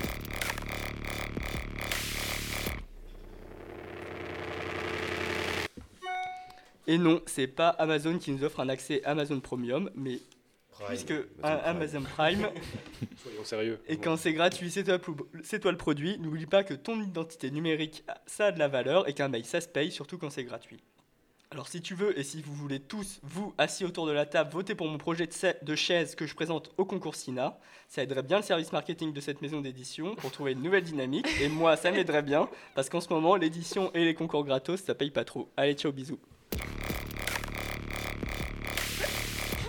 Ah ben je voulais, je voulais conclure, mais là, euh, on est obligé d'en parler. on est obligé d'en moi, parler. moi, je vais réagir sur cette gigantesque imposture qu'est le concours SINA. Et en fait, il va falloir abandonner les gars. Il faut arrêter, c'est c'est fini. hein.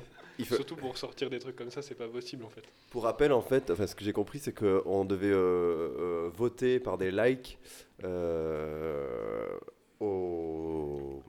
Sur Facebook? Sur Facebook, ouais. Des likes pour les. euh, Ce qui est une belle occasion de récupérer plein d'adresses mail. Voilà, en fait, t'inscris- Non, d'abord, c'est pas sur Facebook, c'est sur le site de Marie-Claire Maison. Renseigne-toi, Simon. Ok. tu renseignes ton adresse mail sur le site de Marie-Claire Maison. Et après Comme avoir ça, tu peux liké. avoir tout un tas d'actu déco qui t'intéressent, qui Mhm. te concernent parfaitement en tant que designer et que. euh, bah, qui te font vivre, j'ai envie de dire, c'est quand même, à Marie-Claire Déco, c'est quand même un peu notre espace euh, imaginaire à tous, là où on puise nos références, nos idées, euh, même mes concepts philosophiques. Mais le dis pas, c'est moi, ma, source de bibliographie principale dans mon mémoire, c'est Marie-Claire Déco. hein. Marie-Claire Déco numéro 64. Marie-Claire. Et après avoir inscrit cette, euh, cette petite adresse mail, tu, tu, tu votes pour ton projet préféré, c'est-à-dire le projet de ton pote. Ou ton projet. Donc Je pense en fait, qu'avant euh, ça, il faut avoir dans like ce cas-là, à la fois la page de Marie-Claire Maison, la page de Cina France, la page de Cina Dans- International. Voilà, et- dans, dans ce cas-là, les mecs, faites le truc jusqu'au bout et devenez d'abord influenceur avant d'être designer, tu vois. Comme ça, vous avez le. C'est comme, le... c'est comme pour l'Eurovision. Vous avez un maximum de likes, vous avez un maximum de suivi et après, vous y allez. Et Mmh. vous aurez un merveilleux prototype chez Maisons et Objets 2018. Ça va faire des duckface chez les designers, on attend ça avec impatience. hein. Moi, je Ouais. pense qu'on peut raconter le monde à, à travers le concours SINA, parce que d'un côté, on peut parler des embrouilles sur la mailing list, de l'autre, on peut parler des océans qui se réchauffent à cause des data centers qui, qui réchauffent l'eau, puisque moi, j'ai au moins envoyé, j'ai au moins créé une centaine de fausses adresses mail pour aider tous mes amis. Et, et, euh, et enfin, on peut parler de l'exploitation en Chine, parce qu'on sait tous très bien que Sina, derrière sa belle petite apparence d'éditeur, euh, se paye euh, non pas des artisans, mais bien euh, Des petits chinois. des petits Chinois. Voilà. Euh, le problème, c'est que tout ça, c'est relayé par l'école, ces, ces trucs-là, quoi. Il n'y a, aucun filtre qui, arrive, qui nous Le arrive concours entre. Ouais, le concours SINA ou même tous les, toutes par les les élèves de interventions. l'école, ouais. Par les élèves, ouais. Ouais, par les élèves ou, bah, euh, ou le, le job d'avant. euh. Il n'y a, pas de filtre entre les personnes qui sont censées nous encadrer et qui reçoivent ces, Ah oui, oui. ces Ça veut dire que Sina ou, ou les, les gens qui envoient des offres, ils ont l'adresse euh, mail de, mais en, ouais, en fait, on sait, on sait pas. C'est facile après de dire ça. On est tous anciens, mais moi, je me souviens, je suis arrivé à l'école, euh, j'ai 17 ans, j'étais euh, puceau du design. Ah. Et tu arrives là-dedans, tu sais rien, tu vois ce mail et tu te dis, bah ouais, trop cool, opportunité de malade. Mais en fait, bah trop pas. Mm. Ça, ça intéresse qui le concours SINA aujourd'hui? Personne, tu vois. Mais il y en a plein à l'école qui le font. Non? Bah, ils le déclarent pas, ils en ont. Moi, je veux bien, venez ici, venez témoigner dans les commentaires, faites quelque chose, mais dites-nous qui a participé au concours SINA Surtout pour faire une chaise, quoi. pour faire une chaise. Est-ce que aujourd'hui On a besoin de s'asseoir? Bah non. Non, voilà. Et est-ce qu'il est légitime pour le designer de faire des chaises? Mm. Ah ah, question. Et une dernière question euh, qui, pourra ouvrir le, le débat. Euh, et j'ai j'ai envie de, de, de, de, de- poser cette question, Simon. C'est euh, le design pour ou contre? Vaste question. Je dirais contre. Ok. Et bien c'est sur ces mots qu'on va se quitter. Et euh, donc on se retrouve le mois prochain pour la charrette euh, des intensifs, une émission qui sera classique et sûrement pas en live, car on a des problèmes avec euh, la Warner. Donc euh, on reviendra le mois prochain. D'ici là, euh, reposez-vous, évacuez le design de vos vies quelques jours, respirez et pensez à la vie simple que vous avez ratée en ne faisant pas un CAP coiffure. Allez, Bravo. je vous laisse. Bisous. Bisous.